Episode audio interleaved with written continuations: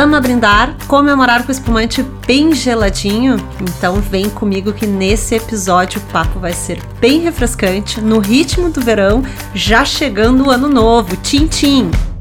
Olá, apaixonado por Serra Gaúcha. Você está ouvindo a segunda temporada do nosso podcast. Eu sou Alexandra Aranovich, vocês já sabem, né? E aqui eu compartilho dicas apaixonantes da Serra Gaúcha no Rio Grande do Sul. Este episódio só é possível com o apoio de grandes marcas como Casa Hotéis, uma coleção de hotéis na Serra Gaúcha onde você sonha estar, e Cooperativa Vinícola Garibaldi, a vida em harmonia.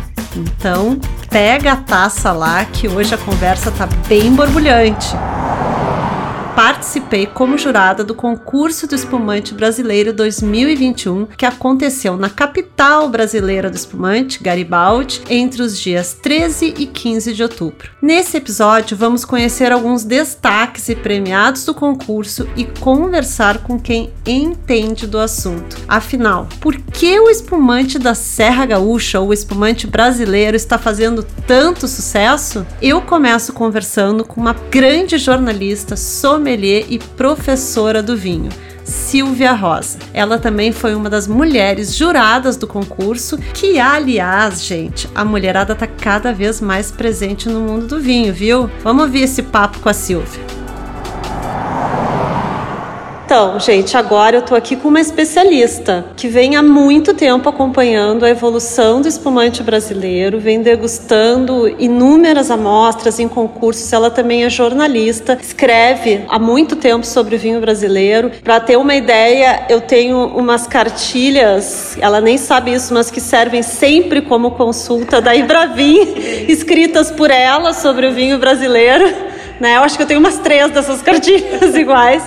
Vamos perguntar para ela, que acompanha tanto tempo, o espumante brasileiro. O que, que temos a dizer sobre eles para quem já bebe ou para quem está começando a degustar o nosso espumante? É, antes de mais nada, muito obrigado pelo convite para conversar com vocês e sejam bem-vindos a um mundo borbulhante, divertido e que só melhora com o tempo. Em 2007, que foi quando eu comecei a degustar para o concurso do espumante oficialmente, a gente tinha pouco mais de 100 amostras e hoje, você viu, nós degustamos 424 amostras. Então, isso é uma evolução brutal em volume. Evolução brutal em volume não significa evolução em qualidade. Será que não? Talvez sim. Então, o que a gente tem descoberto nesses últimos tempos é que ficou mais fácil escolher um espumante brasileiro. Então, você vai para uma prateleira, seja de um supermercado, seja de uma loja, a possibilidade de você comprar um vinho que não seja bom é muito pequena. Muito tá? bem, concordo. Quase... Ainda mais o espumante. Ainda mais o espumante. Então, assim, o espumante brasileiro, ele tem um poder enorme. Ele é a nossa porta de entrada. Ele é a nossa porta de entrada. E ele, assim, ele é o primeiro produto vínico brasileiro que as pessoas não têm vergonha de gostar. Então, aquele cara que tem algum preconceito com o nosso Cabernet Sauvignon, com o nosso Merlot, com o nosso Chardonnay, com o espumante ele não tem, porque ele já viu que qualquer garrafa que ele pegue tem uma qualidade que ele vai se divertir. E depois, se, assim, por exemplo, a gente tem muita concorrência com vinho branco e vinho tinto com os latino-americanos. Essa concorrência não existe no espumante. no espumante. Por quê? Porque nós somos brutalmente melhores. Não é um pouquinho melhores, é brutalmente melhores. Então, o brasileiro faz espumante para o paladar do brasileiro e para o paladar mundial. É isso que é legal. E o que, que tu acha que como ele se destaca assim? Qual é a refrescância? É o... Eu acho que tem, eu acho que tem duas coisas super importantes. Ele tem um frescor que é essencial no espumante, né, que é o que a gente espera daquilo, e ele tem também uma característica aromática. Ele tem mais aroma, ele tem mais leveza do que os espumantes, por exemplo, de regiões super tradicionais como champanhe, onde é champanhe champanhe, que tem um perfil aromático mais fechado, mais duro. No Brasil, você tem uma coisa mais agradável, mais fácil, que o cara coloca no nariz e fala: ai que divertido isso aqui, que, que interessante. É, essa é uma coisa muito legal que a gente tem. E no paladar, esse frescor, essa vivacidade, que eu acho super importante. Viu, gente? Eu falei que eu tava falando com uma especialista e ela fala ainda de uma forma muito fácil da gente entender. Além de jornalista, dá o teu Instagram, então, Silvia, para todo então, mundo. Então, é, pessoal, assim, é, a Alexandra é uma amiga antiga, que a gente pode falar disso, né? A gente já degustou muitas vezes juntas, né? E degustar junto é uma questão de muito menos de técnica do que de conseguir perceber o paladar do outro. Então, assim, bebam em companhia, bebam em boa companhia, sabe? Escolham duas garrafas dentro do que vocês querem gastar, duas garrafas completamente diferentes. Põe para gelar direitinho, isso é importante. Uhum. Isso a gente tem que falar. Põe para gelar direitinho. Não coloca no freezer que vai congelar a rolha, você não vai conseguir abrir. Simples Ai, olha que assim. dica boa. Simples assim. Baldezinho de gelo com água, sem frescura nenhuma. Não precisa pôr álcool, não precisa pôr nada, nenhuma bobagem. Gelo e água. Acabou tá? Mas assim, se vocês precisarem de mim, vocês vão me encontrar no arroba sil vinhas, silvinhas, que é a minha página de vinhos, e na escola de vinhos, que é a Academia Vits, que é uma escola online de vinhos brasileiros, 100% de vinhos brasileiros. Então tá. tá Muito bom? obrigada, Imagina, Silvia. é um prazer estar contigo. Obrigada. Segundo a Silvia, nosso espumante tem frescor, mais aroma, leveza, é divertido, ideal para beber em boa companhia e sem frescura. Outra coisa que faz o nosso espumante ser ideal nas comemorações, né, nas, nos happy hours, enfim, é o clima brasileiro, gente. E eu não tô falando só do calor da temperatura, eu tô falando do calor humano, vocês não acham? Mas agora vamos ouvir outra pessoa bem importante no mundo do vinho, que eu conversei, ele também foi jurado e nós vamos ouvir a opinião dele sobre o espumante brasileiro. Com vocês, aqui no Amo Serra Gaúcha, Rodrigo Rodrigo Ferraz do Vinhos de Bicicleta. E agora eu tô aqui com o Rodrigo Ferraz, do Vinhos de Bicicleta, falar um pouquinho que estava no júri dos espumantes, entende muito de vinho, dá aula online no YouTube, ele é super procurado, super acessado, é isso, Rodrigo? oh, né? Mas é, acompanhe lá o Vinhos de Bicicleta. Vamos falar um pouquinho do nosso espumante aí. O Vamos que, que tu acha que se sobressaiu aqui no concurso para a gente até dar dicas para as pessoas Lógico. que estão procurando os espumantes aí do fim do ano, das festas. Olha, teve muita coisa legal. É, na verdade, uma coisa que a gente já espera agora, né? Que aí a régua tá alta, né? Uhum. uma coisa que a gente já espera é que o nível seja bem parelho. E isso é uma coisa que a gente viu aqui, assim, em todas as categorias. A gente viu que as amostras tinham uma uniformidade assim muito legal e isso num patamar mais alto e pouca coisa ali desagradou por alguma questão de defeito e tal, mas no nível geral do concurso a gente está muito bem de, de espumantes. Eu acho que você teve essa sensação também. Sim, acho sim. que em todas as categorias ali. E aí tiveram algumas que realmente umas mais inusitadas, outras que a gente já espera que vão se sobressair, né? A categoria de Nature estava fantástica, mas aí também a gente já está fazendo uns belíssimos produtos algum Porque tempo. A gente né? conhece. Vamos falar para quem não sabe que o é. Nature é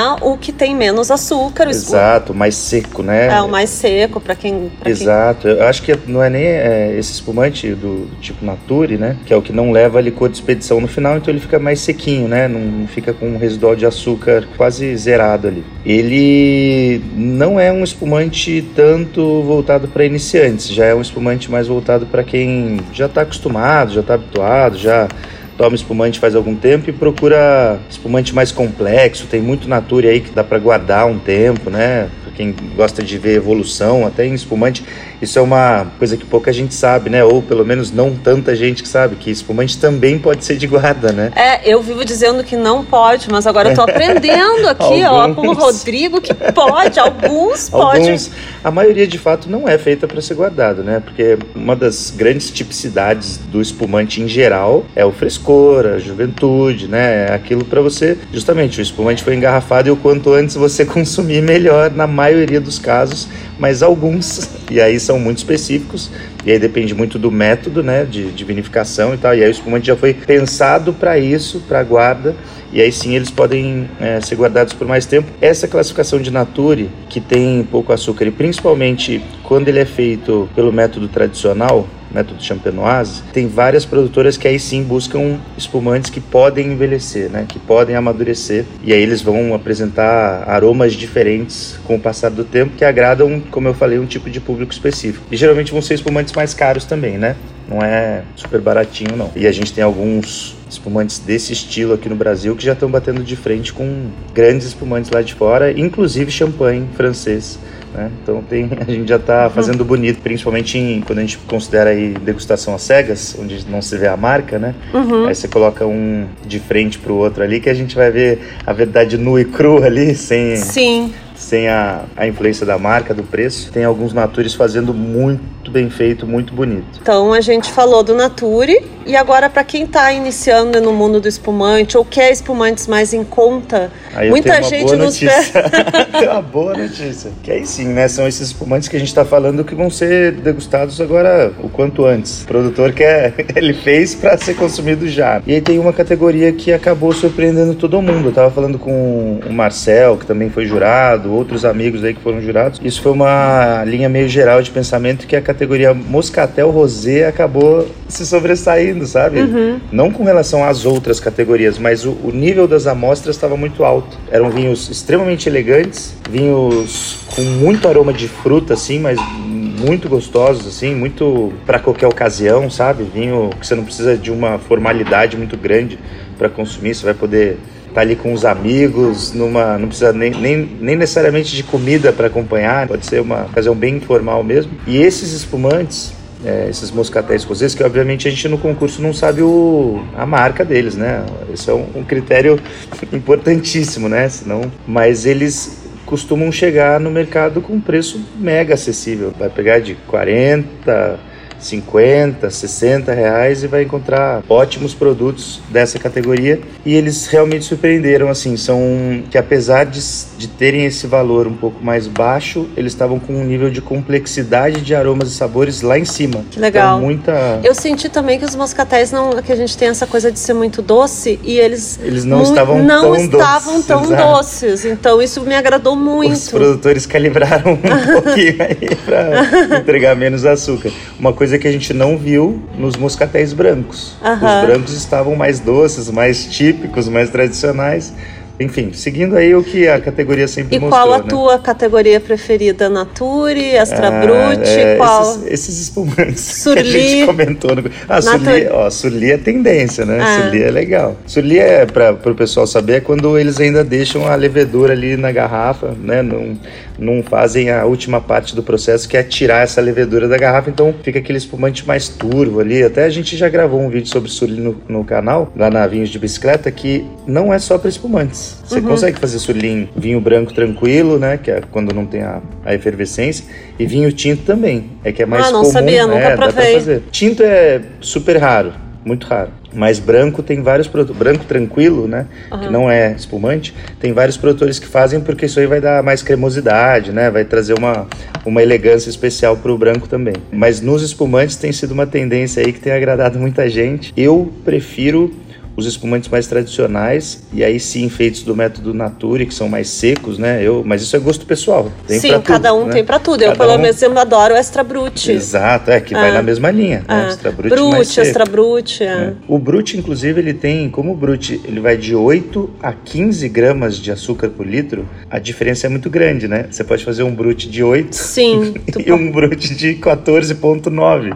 E aí vai ser uma diferença grande. Então, mesmo dentro do Brut, vai existir essa diferença de dulçor no paladar, mas eu gosto dos mais secos. Então, quando a gente vai para Brut, ou Extra Brut, ou Nature, são os que me agradam mais. Questão de complexidade, assim, aí até legal para o pessoal saber. Quando a gente pega um Nature método tradicional, o que, que o pessoal vai mais sentir no, no aroma, principalmente no aroma, que são os aromas secundários que a gente chama. É aroma de fermento, parece que você entrou numa padaria, que o pãozinho quentinho acabou de sair.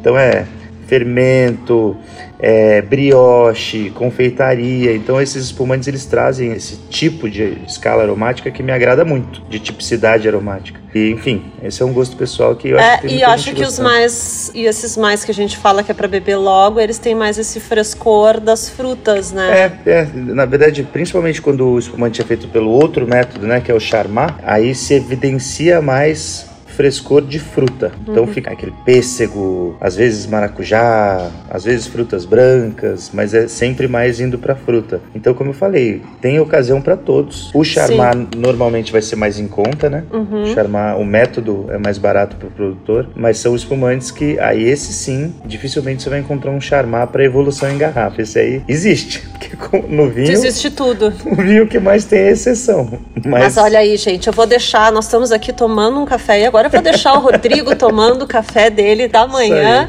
mas tivemos uma aula aqui, ó. Se Imagina. vocês quiserem seguir essa aula, acompanhem lá Vinhos de Bicicleta no YouTube, no YouTube. Instagram. Então tá, muito Obrigado obrigada, Rodrigo. Oportunidade aí, Ale.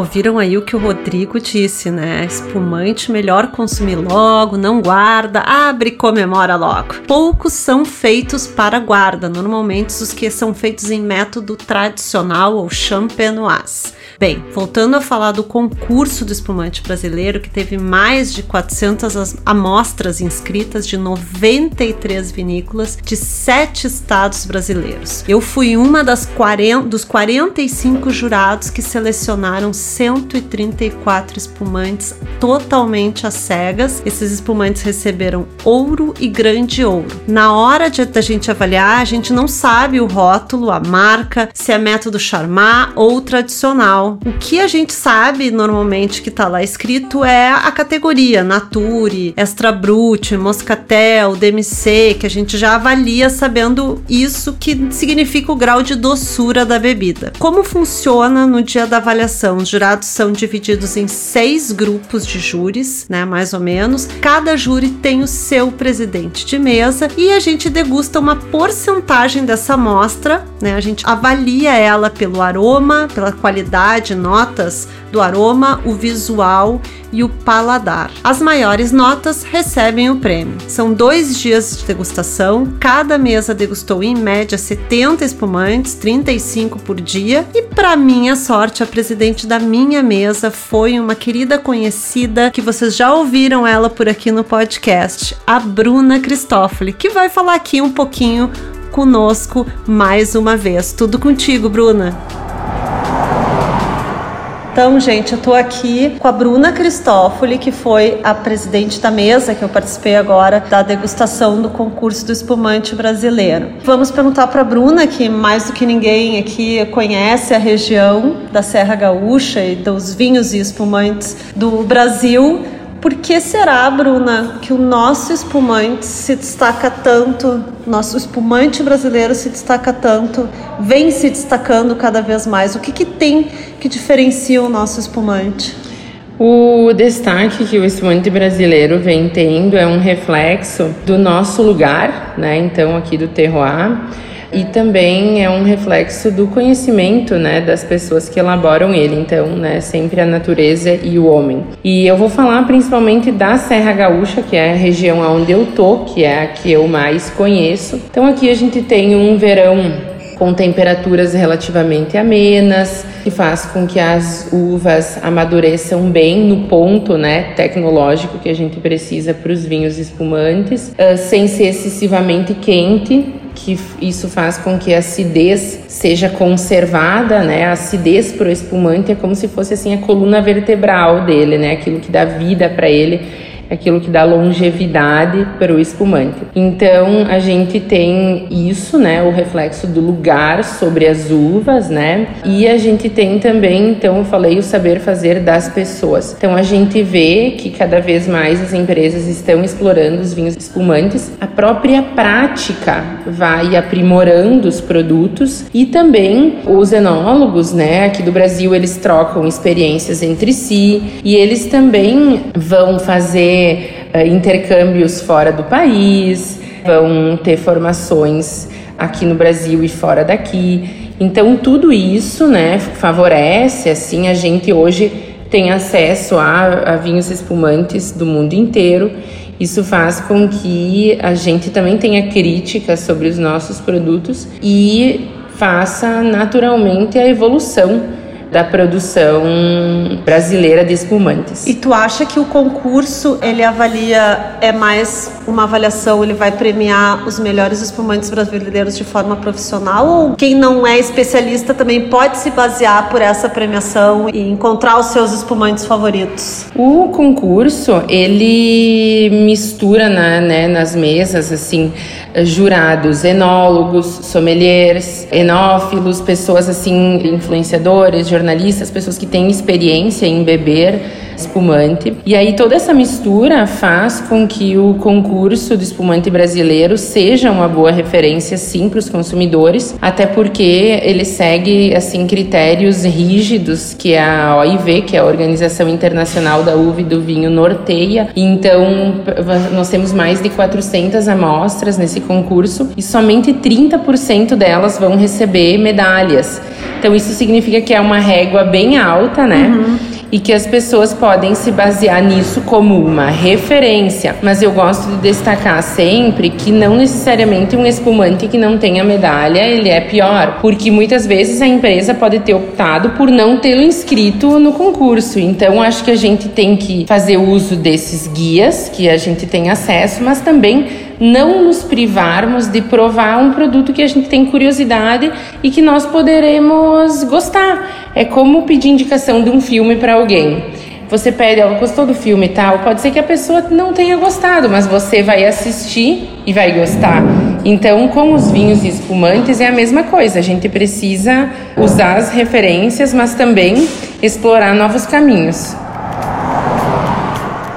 E aí gostaram das dicas, né, e das aulas aí dos nossos entrevistados? Eu faço um resuminho agora meu aqui do concurso para vocês. Não vou citar aqui os 134 premiados para não estender muito esse episódio, mas o que eu posso dizer é que teve vinícolas conhecidas que ganharam ouro como Gás, Chandon, Valduga, Ponto Nero, Garibaldi, Aurora, Perini, Miolo e outras aí nomes que vocês provavelmente encontram no supermercado ou numa loja perto de casa. Mas também teve pérolas, vinícolas pequenas, algumas que eu até nem conhecia. A Pedrucci, a Beber, a Cristófoli são marcas que eu adoro e estão entre os premiados que receberam ouro. Mas também teve assim algumas que eu nunca tinha degustado, como a Casa Corba de Nova Roma do Sul, que eu tô super curiosa para provar. A lista completa de todos os 134 premiados está no site da Associação Brasileira de Enologia, que promove esse concurso.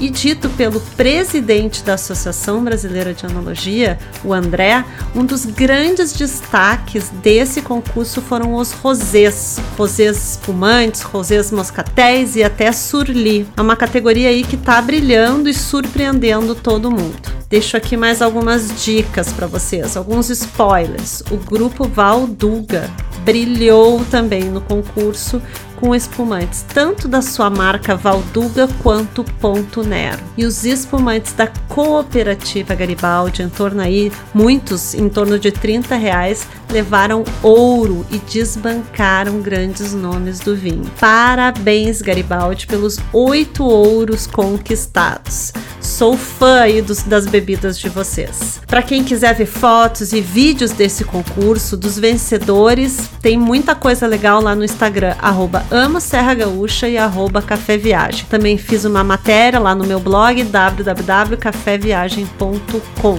E se vocês gostaram desse episódio, querem mais dicas, não deixem de compartilhar esse podcast com quem também ama espumante, principalmente Serra Gaúcha, para que a gente continue divulgando tanta coisa e lugar bom do destino. Beijo!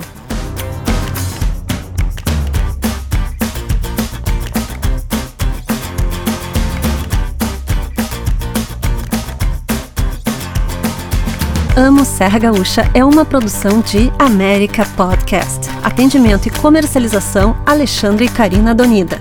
Acompanhem a gente também no Instagram, arroba Amo Serra Gaúcha e arroba América Podcast. América Podcast.